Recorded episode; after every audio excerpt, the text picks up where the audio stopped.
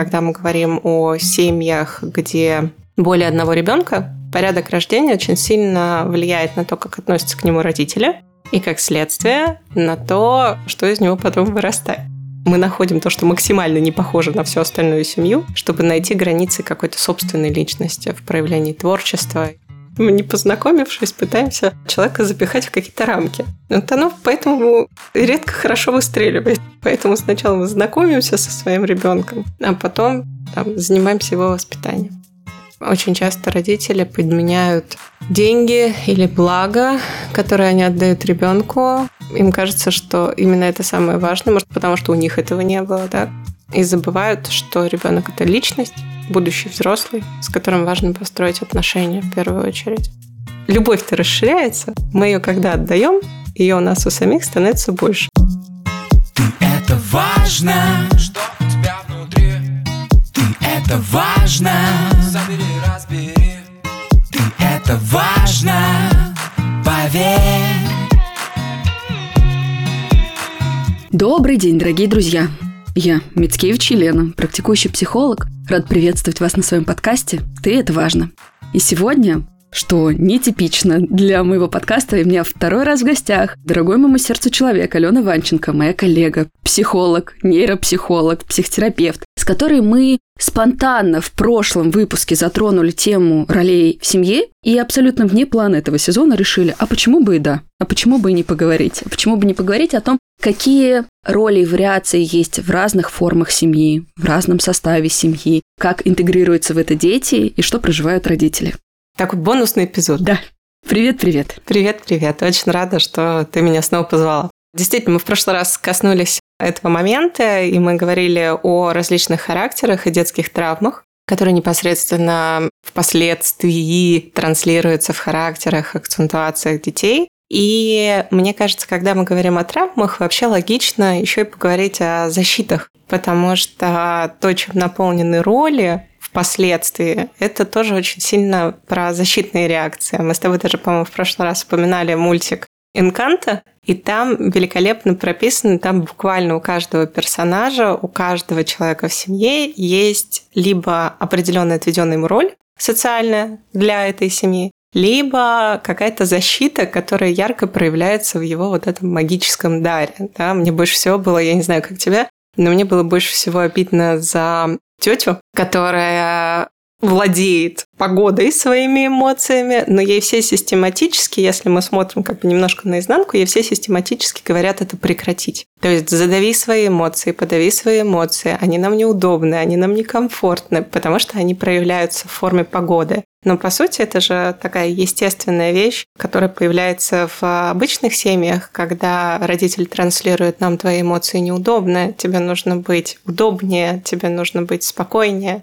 И тогда вот эта защита самоконтроля, она становится буквально частью идентичности ребенка. Ну да, мы натыкаемся на то, что чувствительность начинает восприниматься как какая-то проблема, да, как что-то, от чего нужно избавиться, выкорчевать, подавить, да, как угодно, сделать из себя другого человека. Ой, я этот мультик вообще нежно люблю. Причем, знаете, как, друзья, если вдруг вы по нашей рекомендации пойдете его посмотреть, возможно, то, как он завязывается, может ощущаться как нечто медленное. Но это очень важно. Разрешите себе вот в этой неторопливости побыть, позамечать, побыть внимательным, потому что финальная часть, вот вторая часть мультика, она это с лихвой компенсирует. И я его показывала всем своим близким, кому могла. На самом деле меня там трогают разные персонажи. Меня трогает и главная героиня, и бабушка, которая так и не пережила свою боль и как-то вот тоже закапсулировала это в такую какую-то силу, и одна из сестер, которая отвечала за внешнюю силу и могущество. И много-много, и ты так смотришь, и как трогательно в конце, когда вот эта уязвимая часть и свое естество, оно выравнивается. Оно не уходит, люди не перестают быть собой, да, но оно как-то здорово компенсируется.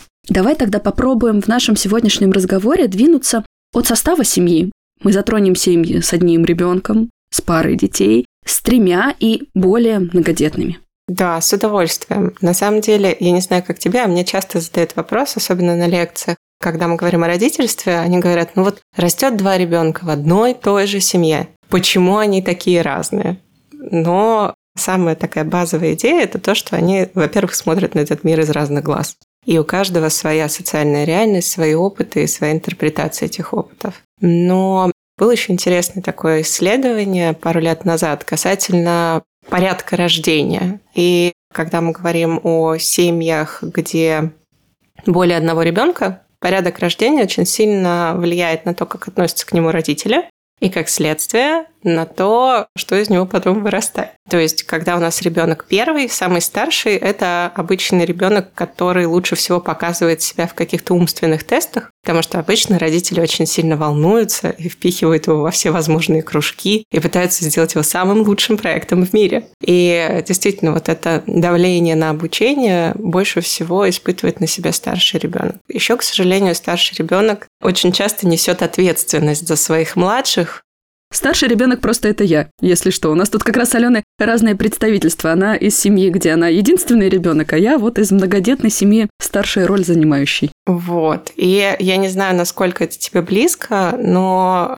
по крайней мере, в культуре русскоязычной, очень часто старшего ребенка видят как substitute parent, то есть дополнительный родитель что немножко преступно по отношению к ребенку, во-первых, ну, к сожалению, так складывается. Я столько раз слышала в клиентских каких-то кейсах и вообще, что ну вот, ну ты же старший, ну ты же вот, ты должен быть умнее, ответственнее, должен что-то отдавать, да? В то время как то, что ты старше, значит только то, что ты родился раньше. Все, точка. Это ничего больше не значит. Средние дети обычно, они забытые дети. Вот между старшим и младшим кто появляется, это люди, которые очень направлены на переживания других людей, потому что им очень сильно не хватает внимания, потому что, ну, это вообще тяжело, да, старший – это старший, младший – это младший, там, любимец. Есть такое выражение в английском языке «baby of the family», ребенок семьи, а средний вот это как будто такая немножко потерянная часть. И им очень часто не хватает именно любви, нежности, внимания от родителей даже вот из-за этого статуса среднего ребенка. Младшие дети зачастую гораздо ярче и эмоциональнее в своих проявлениях, потому что у них есть некоторые индульгенции на инфантильность. И на то, чтобы проявляться с творческой стороны, на то, чтобы проявляться как артисты, на то, чтобы проявляться как художники, на то, чтобы... Ну вот как бы мы вложили в первых, да, весь стресс образования. А теперь у нас вот э, родился ребенок, который может проявляться как-то как с иной стороны, со стороны воображения и творчества. Что, кстати, вот у меня муж младший ребенок, и единственный творческий человек в своей семье. Ну, то есть это единственный человек, которого когда-то там повело в театр и кино, в звукорежиссуру, и на него, как он говорит, говорит, на меня все смотрели, как будто я очень странный. То есть это человек, который после школы поехал на год туровать с рок-группой со своей. Вот, и только потом пошел в университет чувство свободы, да, я как вот из старшей роли думаю, обалдеть, классно. При этом я, например, вижу, что у младших есть обратная сторона, да, вот эта вот история про некоторую детскость. И я у некоторых своих клиентов терапии замечаю, когда очень сложно при этом при всем, когда ты уже становишься взрослым, ну там сыном, дочерью, неважно, взрослым человеком, отстоять свое право, что то, что вы родились раньше, не дает вам права относиться ко мне пожизненно из позиции сверху вниз. Это проблемы, которые вот открываются, они на самом деле во взрослом возрасте очень сильно мешают также стопорят. То есть то, что может быть некоторым бенефитом в процессе детства, во взрослом возрасте становится такой точкой отстаивания. И этот же сезон не просто он ориентирован на то, чтобы помочь родителям как-то более осознанно подойти к процессу воспитания детей, а еще и чтобы взрослым людям, у которых тоже было детство, чуть-чуть помочь себя определить, да, найти и дальше уже пойти в эти процессы глубже. Ты сейчас упомянула, у меня возникла, знаешь, такая мысль, что младшим детям сложнее всего с сепарацией, потому что им нужно сепарироваться не только от своих родителей и где-то отстоять границы, где-то взять ответственность за свою жизнь на самих себя, но и как бы сепарироваться еще от всех старших. Как бы вот я не они, и мне кажется, почему еще очень творческая сторона часто проявляется, потому что мы находим то, что максимально не похоже на всю остальную семью, чтобы найти границы какой-то собственной личности в проявлении творчества или в проявлении каком-либо ином. Просто тогда это помогает отпинаться от всех остальных, кто у меня там в семье находится.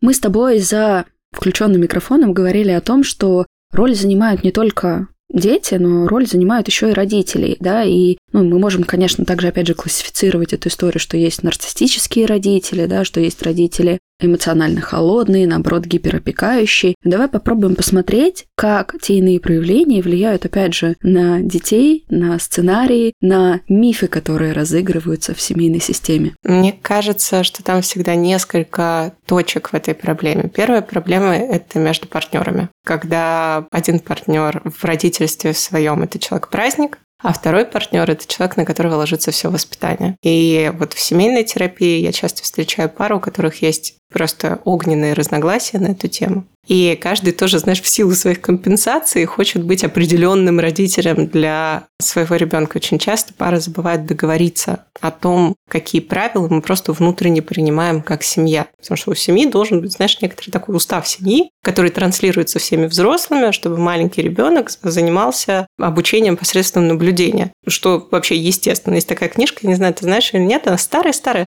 Французские дети не плюются за столом. Я ее обожаю, потому что вот она как раз про трансляцию правил. Не настаивание на них, не, не дрессуру ребенка, а про то, что ребенок будет воспринимать те правила, которые транслирует родитель.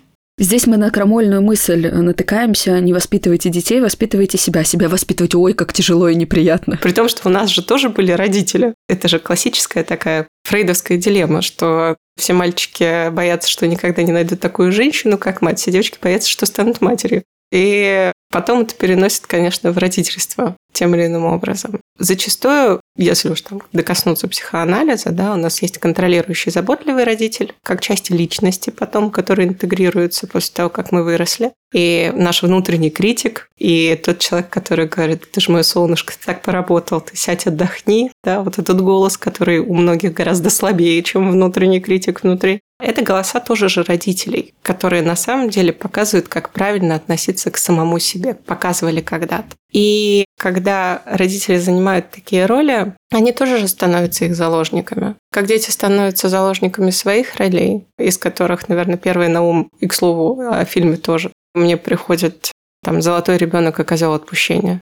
Две такие социальные роли внутри семьи. Кстати, родитель тоже может занимать позицию козел отпущения, Особенно вот когда один из партнеров, там папа, например, да, вот у мамы есть привычка прилюдно при своих детях унижать отца. И тогда козел отпущения жертвой семьи становится папа, а может ребенок. Да, это эта вот история как отец звучит как некоторая такая угроза и такой метод пристыживания. Ты как твой отец. И заметь, мы обычно используем это, ну, не мы, слава богу, но вообще люди используют это как некоторую форму оскорбления, при том, что маленький ребенок же себя и понимает, как я часть мамы и я часть папы.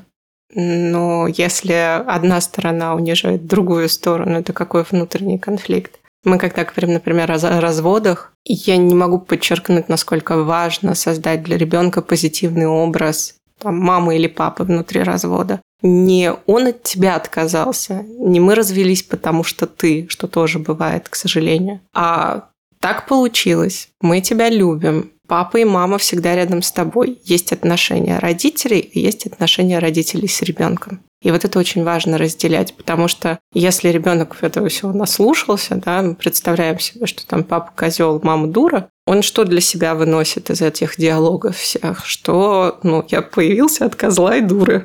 Как я могу вообще быть, ну, чем-то в этой жизни, там, хорошим человеком, если вот так? Изначально карты были розданы плохие. Поэтому очень-очень нужно осторожно относиться к тому, какие роли мы сами занимаем внутри наших семей по отношению к нашим детям, и как мы портретизируем, как мы даем видение нашего партнера, там, мамы или папы. И если мы говорим о компенсации, да, то тому же золотому ребенку очень важно разрешить свою плохость. Да, разрешить не быть первым, разрешить в чем-то разочаровывать, разрешить как-то вот от этой компенсации отходить разрешить себе чувствовать свободу там, где до этого была вынужденность, там, где до этого была такая безвариативность. Только так, ну как? Опять же, ты же старший. И ребенку, который тем же каким-то, ну, таким плохишом семьи является то, что ты назвала козлом отпущения, да, который вечно вот падает в немилость этого сравнения, воссоздавать в своей жизни отношения, где вот эту вот хорошесть в своей идентичности, в своей самости ощущать. И это очень бывает непросто, да, допустить, что даже если я в сравнении в чем-то уступаю, я ок. Я часто клиентам говорю, что у нас вот эти вот две функции очень часто слепляются воедино – сравнение и оценка. То есть, когда мы говорим о том, что вот встречая на улице двух собак, одна маленькая, другая большая, ну, автоматически мы же не думаем, что маленькая плохая, большая хорошая, или большая плохая, маленькая хорошая. Нет, возможно, кто-то и думает, но это опять про ограниченность, да?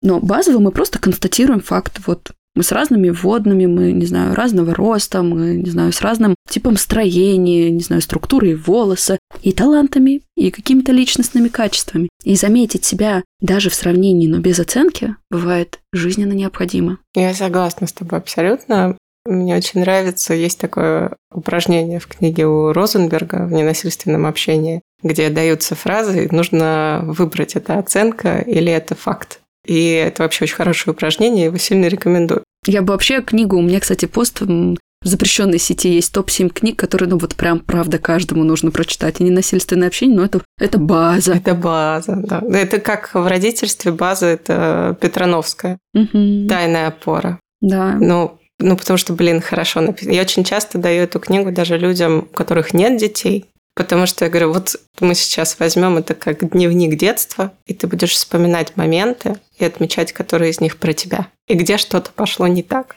Вот это книга, которая великолепно дает возможность самоанализа.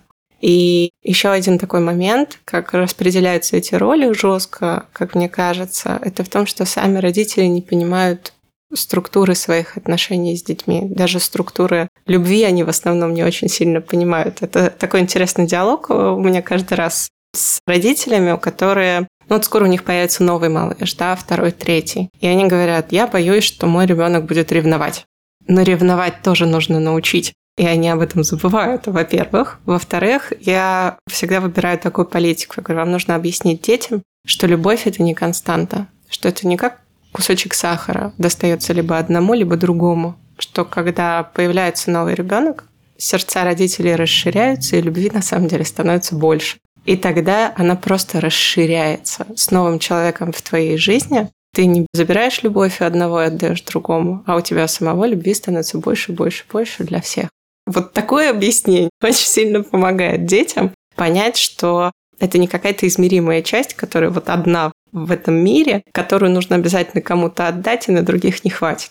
Да, и здесь ребенку еще точно так же, как будто хочется вербализовать, если вдруг это сейчас как-то про вас, что ты имеешь право завидовать и ревновать. Это вообще-то тоже очень важные чувства. И если вдруг тебе чего-то будет не хватать, ты всегда можешь сказать «я здесь есть». Да, и мама тебе тоже принадлежит. Мама общая в хорошем смысле, да. Что говорить о чувствах переживаемых открыто нормально, потому что у нас за ревность и за зависть очень часто пристыживают говоря о том, что ну как же, ну надо радоваться, второй же ребенок это непременно счастье, да ну не всегда, не всегда у мамы сил хватает, не всегда это легко, и эти сложные эмоции, что теперь на построении контакта, ну знаешь, как-то частей эти становится больше, да, и усилий, соответственно, больше. Это тоже важно признавать, что ребенку может быть в этом непросто, одиноко, да, как-то фрустрирующе, что вот это вот легализовать право приходить и делиться сложностями относительно того, что семья пополнилась, можно. Мамы же также хотят признать, что с двумя детьми сложнее, чем с одним. Факт. Ну, конечно, факт. Это боль, когда запрещают признавать эти трудности. Ну, только ребенку может быть в этом процессе также непросто. Ну, у нас же есть еще одна такая социально приемлемая ложь. Я люблю всех своих детей одинаково.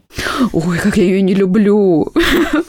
Ну, во-первых, нет. Я люблю всех по-разному, потому что это разные люди. Угу. Я с ними тоже разная. Ну вот, хотя бы начиная с оттуда, да. И я с ними разная, и я люблю всех по-разному. Это не значит, что кто-то хуже или лучше, это значит, что это вы разные, это круто. Что вам не нужно мериться друг с другом, чтобы выиграть в одну гонку, потому что вы изначально вообще в разных играх участвуете. А еще иногда очень важно признать, но это, мне кажется, больше взрослых детей касается, что кого-то любить легче, кого-то сложнее. Но это не значит, что любовь отсутствует. Просто иногда выдерживать и как-то отдавать ресурсов приходится больше. Вот это, кстати, интересный момент, когда формируется эта дуальность ролей «золотой ребенок, козел отпущения».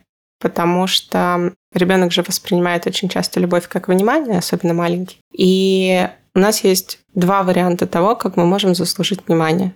Первое, чем-то отличаться, золотой ребенок, быть удобным и максимально там, лояльным и легким в отношении родителей своих достижений. А есть вариант устраивать беды. Или болеть. То есть устраивать прям ад на земле, болеть, наоборот, хулиганить, и тогда все внимание родителей будет непосредственно тоже на вас каким-то образом проливаться. И я говорю, что очень часто встречаю у своих клиентов и в кейсах такие моменты, что человек говорит, ну вот я же классный, я же все смог, там все достиг, у меня хорошая работа, зарплата, своя семья, я взрослый классный человек. Почему там мама слэш папа или родители обращают внимание на моего брата слэш сестру, которые полные неудачники, почему им отдаются все, почему я там оплачиваю их какие-то расходы, почему им все это вливается и вливается и вливается. Именно потому, что ну, в понимании родителей вот это вот бедный несчастный, которому надо. Это тоже форма привлечения внимания. Иногда более успешная, чем чего-то добиваться и достигать. Или что-то строить.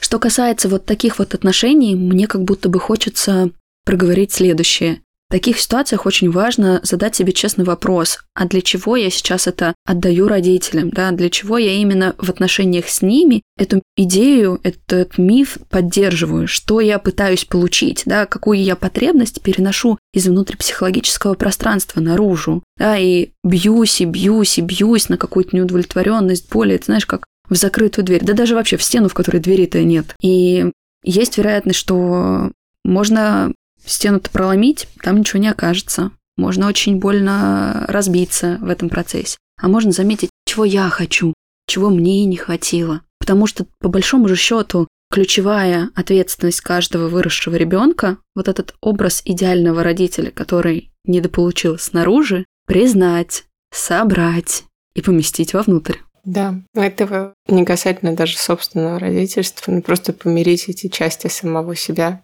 потому что очень тяжело постоянно жить в неврозе, который уже мы, конечно, не называем неврозом, мы называем это внутренним конфликтом, но тем не менее. Это как-то более толерантно, но при этом как-то мягче звучит. Вот раньше были, знаешь, названия болезней и проблем. Там сразу было понятно, что все, пора лечиться. А тут да, созависимый, контрзависимый. У нас теперь догоняющий тип привязанности и тревожно отстраняющийся тип привязанности, или просто отстраняющийся. А выгорание, которое раньше было астеническим неврозом. Угу. Ну, выгорание мы все немножко подвыгораем. К слову, про очередность в семье и вот старших детей. Старшие дети самые близкие к выгоранию всегда, потому что на них ложится ответственность за все. И ты, когда вспомнила из э, мультика вот старшую сестру как раз, которая за внешнюю силу отвечала, которая не давала себе отдохнуть, и в этом был ее основной конфликт. У нее же вот эта классическая внутренняя иллюзия о том, что если я сейчас отдохну, то все разрушится. Это когда человек берет ответственность за всю семью на себя, а это непосильная ноша.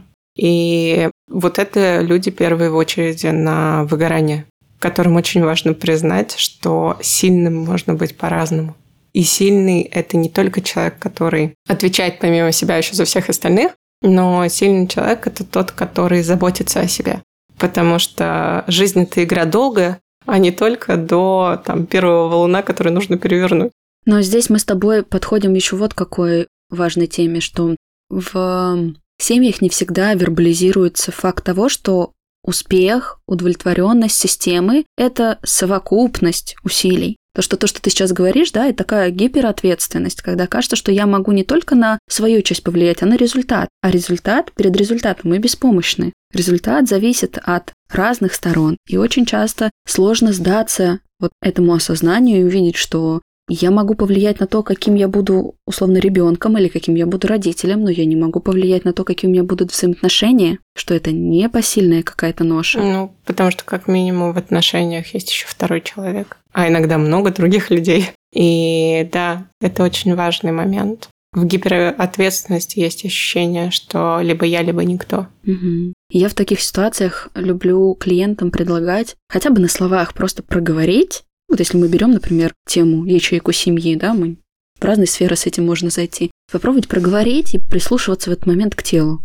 А на что я влияю, что я контролирую. И у многих есть как раз-таки вот эта вот иллюзия, да, и тут же начинается «я контролирую на то, какая будет атмосфера в семье, я контролирую, как это все будет функционировать». Самообман. Мы законтролируем тот, ты говоришь, устав, да, границы, которые мы задаем, мы контролируем идею, которую мы вносим, мы контролируем то, как мы в этом проявляемся, но как другие люди в этом контексте, да, в этих стенах будут жить и поддерживать порядок, это вне зоны нашего контроля.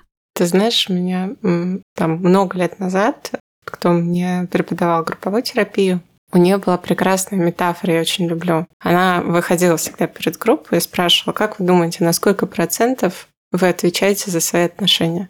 А все там говорят, там 50, 100, 20, ну и так далее. Говорит, представьте отношения как расстояние от человека до человека. Середина – это 100% с одной стороны и 100% с другой стороны. Вы отвечаете за свою часть отношений на 100%. Когда вы знаете, что вложили 100% и все равно не идет, значит, это не те отношения, в которых стоит оставаться, когда вы истратили свои 100%. Но вы также не можете сделать 120, потому что другой человек должен сделать свои 100%. Не по 50, не на полшишечки, не на половинку. Свои 100 и его 100. Мне вот всегда такая визуализация нравилась больше всего, потому что, знаешь, тоже приходит иногда, когда нужно уходить из отношений. Когда ты на 100% сделал и не получил результат. Но ты честен сам перед собой, что это вот прям твои 100%. Тоже не 90, не 120. И здесь многим родителям, ведь родитель такая фигура отдающая, бывает сложно признать, что, да, это история с вложениями в ребенка, она тоже не должна быть бездонной что родитель имеет право чуть-чуть заметить себя. И вот здесь мы опять отдаем ответственность за то, как я проявляюсь в этой системе, какую роль занимаю я. Потому что вот этот вот предел, да, его ощущение, это тоже важный какой-то маркер для того, чтобы не тащить потом своих детей в 40, в 50, в 60 лет, находя какие-то оправдания. Ну вот он потому, ну вот он такой. Да, я согласна с тобой. И вот прям в детско-родительских, там же действительно есть моменты, когда ну, родитель ничего не может сделать. Я вспоминаю маленьких деток, да, там до двух э, лет, двух с половиной, у которых, э, знаешь, есть вот такие как-то нейронные волны. Вот такие истерики практически беспричинные, потому что происходит рост соответственно, нервной системы, и это болезненно для ребенка, и это сопровождается различными эмоциями, которые ребенок не понимает. У ребенка случается неконтролируемая, но и беспричинная практически истерика. И родители, у которых есть идея, что я должен сделать так, чтобы мой ребенок никогда не плакал. Я должен сделать там разбиться вот прям в лепешку, если мой, особенно есть еще внешний же стыд, когда эта истерика случается, например, не дома, а где-нибудь в магазине или там в публичном пространстве, и родитель, который разрывается на куски и ничего не может сделать, потому что он не может залезть к своему ребенку в голову и остановить вот эту там электрическую волну, которую он сейчас переживает. Но это же уничтожает его изнутри, знаешь, как человек. Нужно принять, что в своих человеческих рамках в рамках отношений. Я могу управлять тем, что я вот сейчас сяду со своим ребенком, да, и буду рядом. И я буду ждать, когда истерика закончится, потому что это единственное, что я в рамках своей ответственности могу сделать. И в момент, когда будет просвет, я смогу обнять своего маленького мальчика или маленькую девочку. И он будет знать, или она будет знать, что я, а, находился рядом все это время, и, б, что я могу принести успокоение, когда эта истерика закончится. Ну, ты сейчас знаешь, как у меня прям в две стороны меня распирает, потому что один момент, который хочется озвучить, это то, что, правда, ребенка здорово не насиловать счастьем и позитивом, потому что, по большому счету, ответственность родителей – это научиться адаптироваться в этой жизни и быть себе вот той самой безмолвной поддержкой в разных эмоциональных проявлениях. Не смещать фокус внимания, не отвлекать, а давать проживать разную эмоциональную погоду. Дать инструменты. Ну, потому что ему будет еще в жизни плохо или горько, или гневно, и вообще по-всячески. Да. А вторая мысль, она про то, что действительно вот в нашем таком ментальном контексте, в русскоязычном, да, на постсоветском пространстве, есть история про то, что, ну, вообще как-то разными проявлениями выделяться, шуметь, быть каким-то видимым, ну, не очень сильно безопасно. К ребенку мы также начинаем относиться будь удобным, будь тихим, да, не отсвечивай социуму. И вообще не появляйся в социуме, пока ты с маленьким ребенком. Куда вы идете? Ну вы что, не понимаете, что грудной ребенок может плакать, а это людям может быть неудобно? Но вообще-то общественное пространство и подразумевает то, что в нем есть разные проявления и краски нашего мира, да, и что дети тоже имеют место быть. И им можно давать пространство, да, и это принятие со всеми своими возрастными особенностями. Да, но Конечно, родители в большей степени, чем дети, испытывают давление внешнего общества. Но, к сожалению, это давление иногда прорывается и начинает воздействовать на детей уже внутри семейной группы. Самое страшное, что в моей жизни происходит, это когда я с собакой гуляю мимо детских площадок. Потому что буквально там пару месяцев назад мы шли у площадки, там стоит такая, ну, коляска, знаешь, как сидячая. Не лежачая, сидячая. Там девчонка, наверное, полтора-два года где-то. И над ней стоит взрослая женщина, не знаю, там мама или бабушка, и буквально наклонившись над этой коляской, кричит, ну что ты ведешь себя как маленькая? Успокойся прямо сейчас. Или тоже на футбольной площадке сидит малыш двух-трех лет, не хочет играть с папой в футбол. Папа говорит, тогда я вообще от тебя сейчас уйду. И начинает уходить. И я стою просто это наблюдаю. Ну, малыш сразу начинает плакать просто в захлеб. И я понимаю, что я к нему сейчас подойду, например, какая-то незнакомая тетка подошла, его еще больше напугаю. Ну, вот я не знаю, что делать в этой ситуации. Или, ну, классика площадок, нельзя жадничать. То, что растит поколение людей без личных границ, когда маме или папе неудобно, что в возрасте там вот этого своего примерно трехлетнем возрасте, когда ребенок впервые понимает, что что-то в мире ему принадлежит, что у него что-то есть, ему говорят, у тебя нет ничего своего, на свое ты еще не заработал, поделись сейчас же, жаден никто не любит, злых никто не любит. Нельзя. И растет, вот знаешь, такое поколение за поколением людей с инфантильной зависимостью, ну, там, используя терминологию Франца Александера, которые максимально привязаны на оценку других, у которых сложности огромные с тем, чтобы защищать свои личные границы, которым потом ни свой дом, там, ни свои трусы, ни свою психическую функцию вообще, понимаешь, никак не защитить, которым потом долго и больно приходится расставаться с этой идеей, что вообще-то нет, ты не зависишь от других, не несешь за них ответственность, не несут ответственность за тебя. И вообще-то то, что ты можешь не делиться, осознавать свое и, да, как-то, опять же, осознавать свободу в этом моменте, это вообще-то очень важная точка опоры. Очень важно. Это наша материальная граница. Ну, собственно, у нас и тело-то, знаешь, тоже любят подбирать, когда Говорит, а пусть тетя тебя поцелует. Меня два года, я эту тетку видел в момент рождения, я хрен знает, кто это такой, почему мой родитель меня отдает там, чтобы меня кто-то трогал. Ну, то есть это экзистенциальный ужас. Мне не так давно на сессии клиент сказал, ну мне же не жалко, если что, поделиться, но это же прям совсем чуть-чуть. Я материальную метафору привела, мне кажется, она такой очень наглядной. Но вот представляете, да, вот вы выходите, вам выдали зарплату, у вас есть какое-то ограниченное количество ресурсов, и вы тут 100 рублей отдали, тут музыканту 500 рублей перевели, там еще бабушки помогли. Ну, по чуть-чуть-то правда не жалко. А заметить как-то свои границы, свои какие-то потребности, да, что вам базово необходимо. Как? Это правда важно. В конечном итоге можно остаться с пустотой и с ощущением неудовлетворенности. И правда в том, что вот это чувство, что я для других-то был хороший, оно не обогреет, оно не даст ощущения наполненности, потому что нет, мы не превращаемся в этот момент в эгоцентриков, но нам нужен баланс. Нам нужно ощущение, что я вижу и себя, и тебя. И прежде чем отдавать миру, я могу заметить, это жизненно необходимо заметить себя. Ну, есть вообще, да, понятие здорового нарциссизма, естественного, и при этом вот у меня промелькнула мысль и убежала, потому что ты такую тему классную на самом деле затронула, что я для других и я для себя. Люди-то думают, что психический ресурс бесконечный, и что эмоциональный ресурс бесконечный, и оказывается, что он не бесконечный, только когда что? Астенический невроз выгорания. Ты почему-то вот там продолжать жить в такой иллюзии, даже столкнувшись с тем, когда ресурс уже закончился.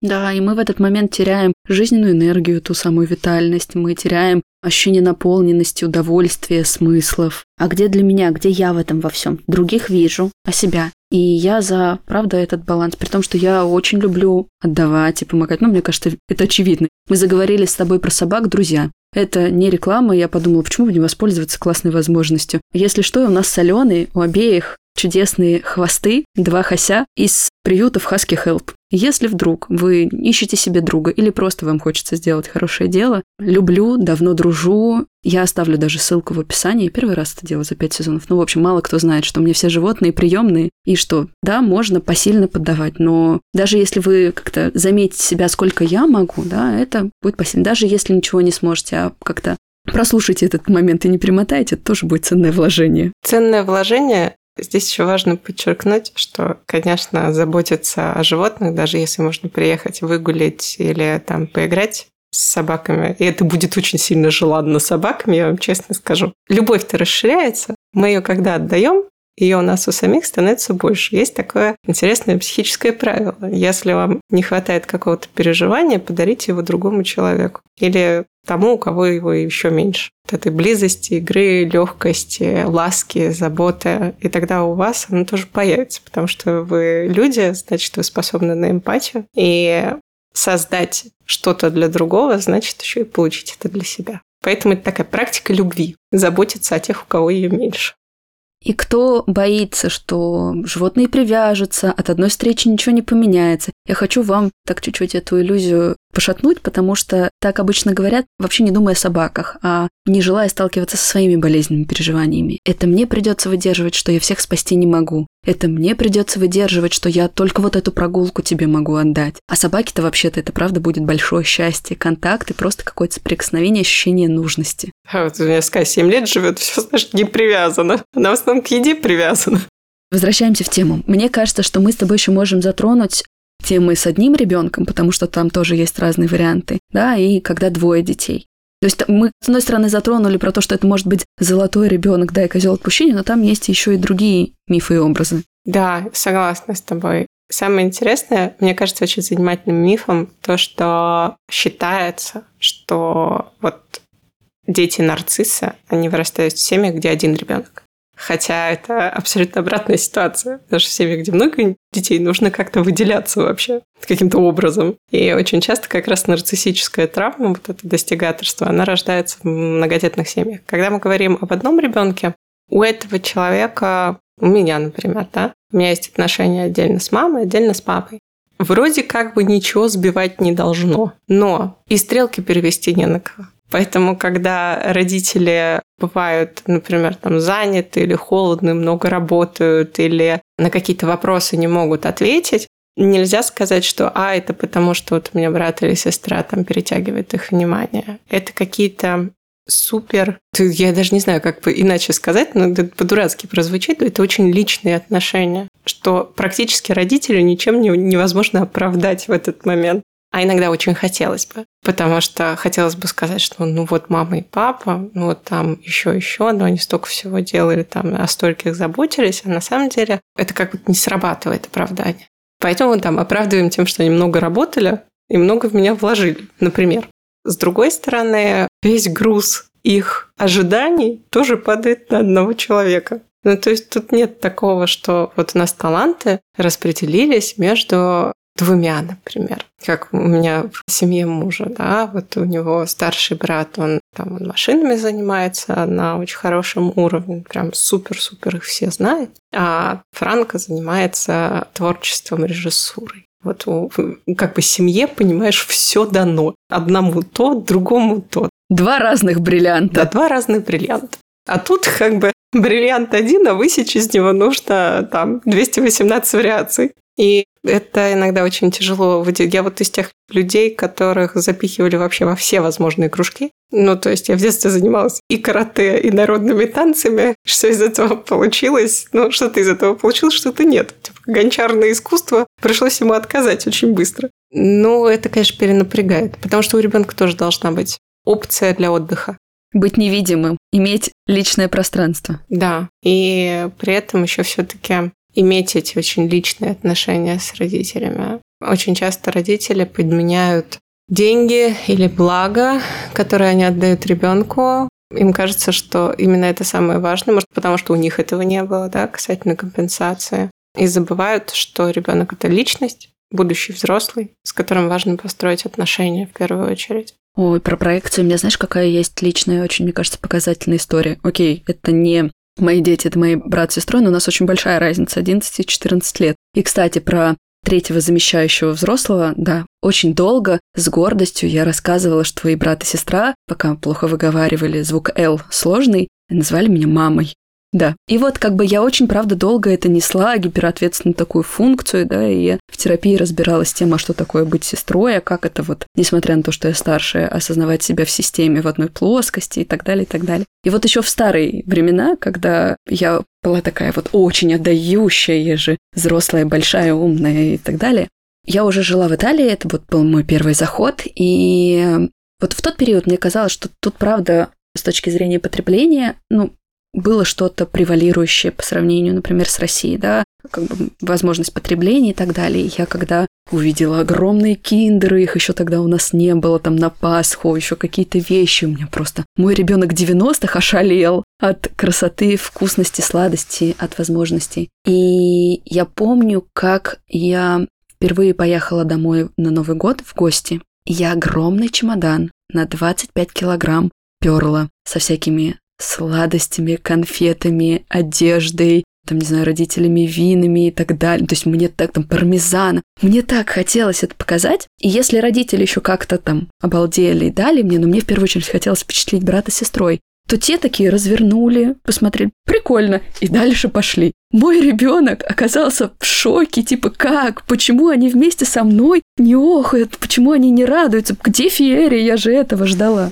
Вот хочется сказать, поэтому в первую очередь важно видеть своего внутреннего ребенка и потребности его не закрытые, закрывать отдельно. И видеть напротив не свою проекцию, да, а тех действительно отдельных людей, у которых более сытое детство, меньше впечатлений относительно многообразия одежды, там, не знаю, больше возможностей и задаваться вопросом, а что нужно именно им. Мне кажется, очень показательно. Очень показательно. Да, я вспомнила такой момент тоже из детства. Мне кажется, это очень о том, чтобы видеть и помнить, что у детей и взрослых разные ценности еще, да, потому что у тебя был свой опыт, и ты увидел вот это разнообразие, оно тебя дико обрадовало. А у твоих брата и сестры был свой опыт. У нас был такой момент, мне было, наверное, лет шесть, мы поехали отдыхать в Болгарию. Там вечер в Болгарии, мама тащит меня куда-то за руку, а я увидела куклу, которая мне очень сильно понравилась. Я такая, мам, я хочу куклу, купи мне куклу. На что мама разворачивается ко мне и говорит, да как ты можешь? Мы тебе уже три платья сегодня купили, ну, столько провели времени в магазинах, три платья уже. Я говорю, мам, платье ты покупаешь для себя, а мне купи куклу. И надо сказать, что в этот момент мама моя, конечно, поняла глубину этой мысли, поняла, что то, во что я одета, важно ей, а мне важна кукла. И я думаю, что... Ну, это, знаешь, такая семейная байка, потому что я-то этого не помню ни хрена. Но надо сказать, что я думаю, это очень большая удача, что в этом возрасте я смогла проартикулировать такую важную вещь, что у меня есть свои желания, свои потребности, как у человека, а то, как их видит мама, это как бы не всегда то, что оно есть. Ну, хочется отдать еще должное маме, что в ваших отношениях было так возможно. Потому что я могу представить, что в каких-то отношениях, вот с точки зрения полевых таких процессов, ребенок, даже если это осознает внутри, то да, вербализации, да, это как как-то немая рыба. Сказать страшно невозможно. И это прекрасно. Конечно, очень показательная и классная история. У меня мама это в 90-е просто охотилась за всеми возможными публикациями о монте я не знаю, как с ней это случилось, с актрисой Тюза и с, там, со студенткой актерского факультета, но вот откуда-то она узнала про монте откуда-то она это все доставала, и откуда-то, я говорю, помню с самого детства, как со мной занимались. Причем со мной занимались прям систематически, постоянно, и памятью, и речью, и всем чем угодно. Ну вот, знаешь, как-то завершаем блог про единственных детей в семье, хочется как будто бы, правда, проговорить про этот необходимый баланс присутствия личного пространства, потому что, да, с одной стороны, велик риск гиперответственности, гипервовлеченности, гиперопейки, потому что, ну, столько нерастраченной энергии, вот все в одного. И многих родителей, правда, есть страх вырастить, не знаю, эгоиста, человека, который там как-то не осознает, что в мире кто-то есть его. И здесь хочется все-таки подсветить, что не мир вращается вокруг ребенка, даже если он один. Да, ребенок входит в систему семьи. Опять же, мы можем задавать границы, мы можем задавать директиву, устав, назовите как угодно, подберите свою метафору. Но у ребенка, да, и здорово, чтобы были отказы, слова нет и понимание какой-то здоровой фрустрации, опять же, помогать ему эту фрустрацию пережить, что хотеть можно все, но не все можно единомоментно получить. И иметь при этом и вовлеченность, и спокойствие. И даже если в детстве вы были единственным ребенком и вам этого не дали, эту метафору сейчас можно переложить на свою взрослую жизнь. Угу. Ну, очень часто правила дают много свободы, как ни странно. Тоже люди редко это понимают, что когда есть система, на которую можно опираться, система правил в том числе, это дает спокойствие и пространство для творчества. Правила не убивают творчество и свободу. Они дают им базу для того, чтобы на базе вот этих там 20% жизни 80% оставалось для созидания и для свободы, для дыхания. Обычно, если я говорю вот что в семье два ребенка, да, обычно старшие и младшие распределяются примерно так же, когда их три и больше, но только мы берем крайние функции, да. У нас есть старший, у нас есть младший. И есть один такой момент, тоже так бывает, вот мы о нем не говорили, когда, послушав исследования, подкасты психолога, родитель такой, ну все, я понял, все косяки, короче, которые бывают, я сейчас сделаю в обратную сторону. И, например, у него старший и младший ребенок, он старшему продолжает уделять максимальное количество внимания, а на младшего начинает забивать, потому что ему все время кажется, что вот этот перекос ему нужно компенсировать.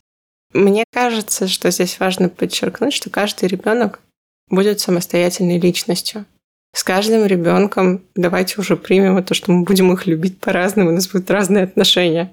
И подчеркнем это больше для родителей, чем для кого-либо, что это не хорошо, не плохо. У всех будут свои опыты и свои интерпретации. Нашим детям будет о чем говорить у психолога. Сто процентов. Это нормально. Это нормально. Быть открытым к тому, что вы не знаете, какой ребенок у вас будет. Нет универсальной пилюли, нет универсального перекоса. Относиться к детям как к личности, сначала будущее, а потом вообще. В первую очередь желание узнать эту личность. Кто к вам пришел? Да, в любых других отношениях, заметь, мы сначала с кем-то знакомимся, а потом мы как-то влияем на эти отношения. А тут мы, не познакомившись, пытаемся человека запихать в какие-то рамки. Вот оно поэтому редко хорошо выстреливает. Поэтому сначала мы знакомимся со своим ребенком, а потом там, занимаемся его воспитанием. Я знаю, какую форму мы с тобой не затронули. Я просто прошлась как-то по героям, по сезону, который планируется. И у нас будут истории со смешанными семьями, с родными, кровными детьми и приемными. И это прям тоже отдельный блок. Я, безусловно, мы глубже пойдем. А, у нас будет одна чудесная героиня, это такой маленький сейчас спойлер, с фантастическим примером. Но здесь как будто бы хочется в завершении тоже проговорить, что правила-то будут те же самые.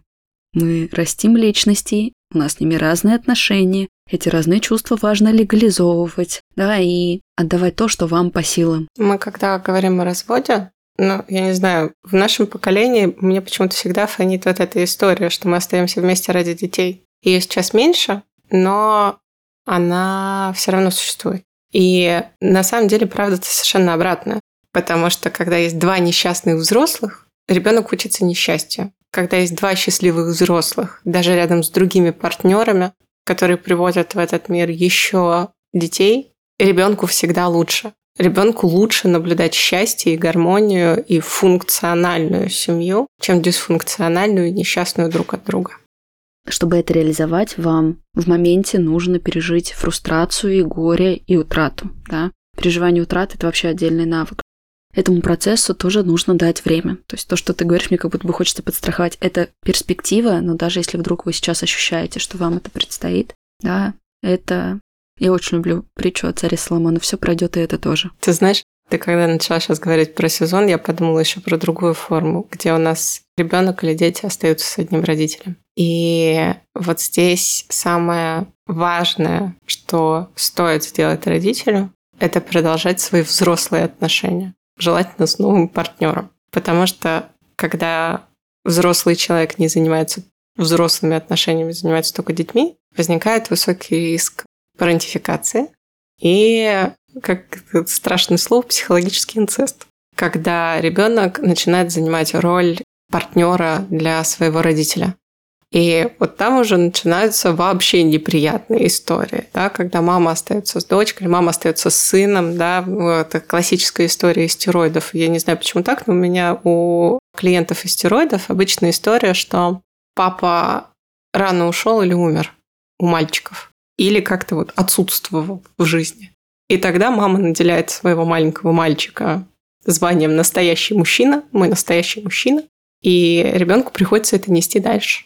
Ну вот, чтобы этой подмены не происходило, родителям важно помнить, что в пирамиде семьи на вершине самое главное – это они. Где бы мы ни были в моей семье, самое главное – я, потому что у меня ответственность за меня. Второй самый главный – это партнер, а третий самое главное – это дети. Потому что семья – это двое, а дети – это близкие родственники. Более того, в структуре того, как они будут учиться этому миру, сначала они учатся нашему отношению к себе, потом нашим отношениям с партнером, там, в районе пяти лет, где у нас сценарии всякие партнерские возникают. И если мы хотим себе счастливых детей, вот такая обратная психология. Сначала сам счастлив, потом построил счастливые отношения, только потом смог этому научить детей. Вот здесь мы с тобой, знаешь, э, говоря о разводе, подходим к следующей ветке, да, есть варианты, когда родитель не реализует свои личные отношения и ставит их на паузу, вообще как-то с ними прощается и так далее. А есть наоборот, да, история, когда заводится семья, и ребенок от первого брака чувствует себя таким отпочкованным. То есть вот тут вот семья, тут все нормально, тут и папа, и мама, и дети, и все остальное, а я какой-то потерянный, а я какой-то брошенный. А точно ли я часть семьи? У них там, не знаю, одна фамилия, а как мне себя встроить. И здесь хочется проговорить про чувство вариаций детей, да, и про то, что важно знать родителям. Мне кажется, что важно знать партнеру приходящему в семью с ребенком, да, где есть мама с ребенком или папа с ребенком, что принимая на себя роль части этой семьи, ты берешь на себя и роль родителя. Я понимаю, что это дико патетическая фраза, что там не важно, кто родил, важно, кто воспитал, но здесь тоже бывают нюансы, да, потому что кто сказал, что там, мама или папа ушли вообще из жизни ребенка. Это очень-очень тонкая гармония. Эта гармония должна решаться между взрослыми в первую очередь, потому что взрослые несут ответственность за благополучие детей. И когда мы входим в семью, где уже есть ребенок, мы помним, что отношения с ребенком тоже нужно будет построить, так же, как любым родителям с вот этой маленькой личностью.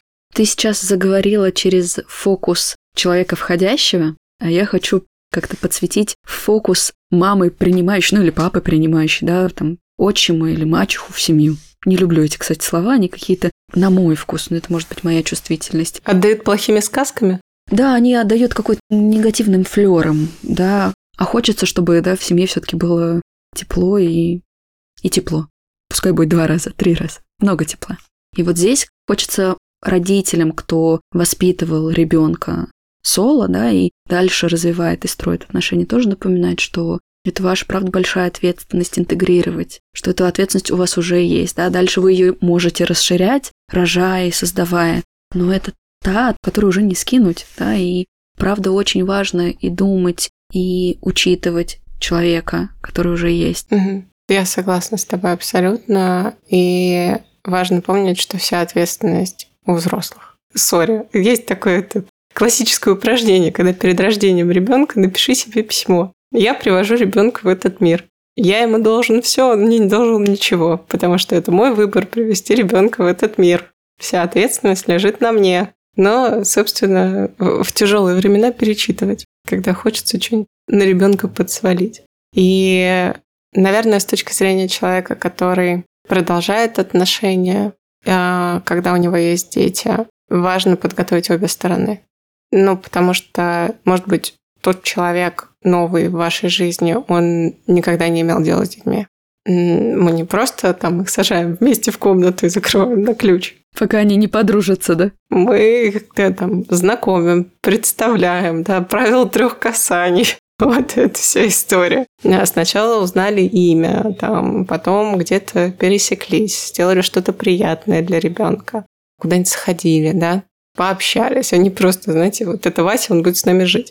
Это не самая эффективная версия. И опять же помочь ребенку пережить ревность, фрустрацию, да, что если до этого было только я и мама, или там, да, папа и я, а теперь появляется кто-то, и этот кто-то занимает второе место, да, он становится важным, но что это абсолютно разные роли, что они в одной плоскости взрослых, а я в плоскости детей, и у меня, как у ребенка, появляется двое взрослых, да. Это, правда, очень большой путь. Безусловно, мы сейчас в каждую из этих тем не можем пойти. Вообще можно, знаешь, как ну, вот на каждом эпизоде нашего сегодняшнего диалога уйти вообще в отдельный полноценный разговор. Здесь сейчас, сегодня мне хотелось именно показать эти сценарии, общую их картину, для того, чтобы зародить интерес у наших слушателей, двигаться дальше, да, чтобы забрать эту ответственность, исследовать и двигаться дальше. И, возможно, где-то получить поддержку, и, возможно, через наши уста легализовать и проговорить какие-то чувства, переживания и дать своим эмоциям видимость. Мне кажется, получилось. Мне тоже кажется. Ну, конечно, хочется с тобой говорить и говорить и говорить, как обычно. Это очень сильно взаимно.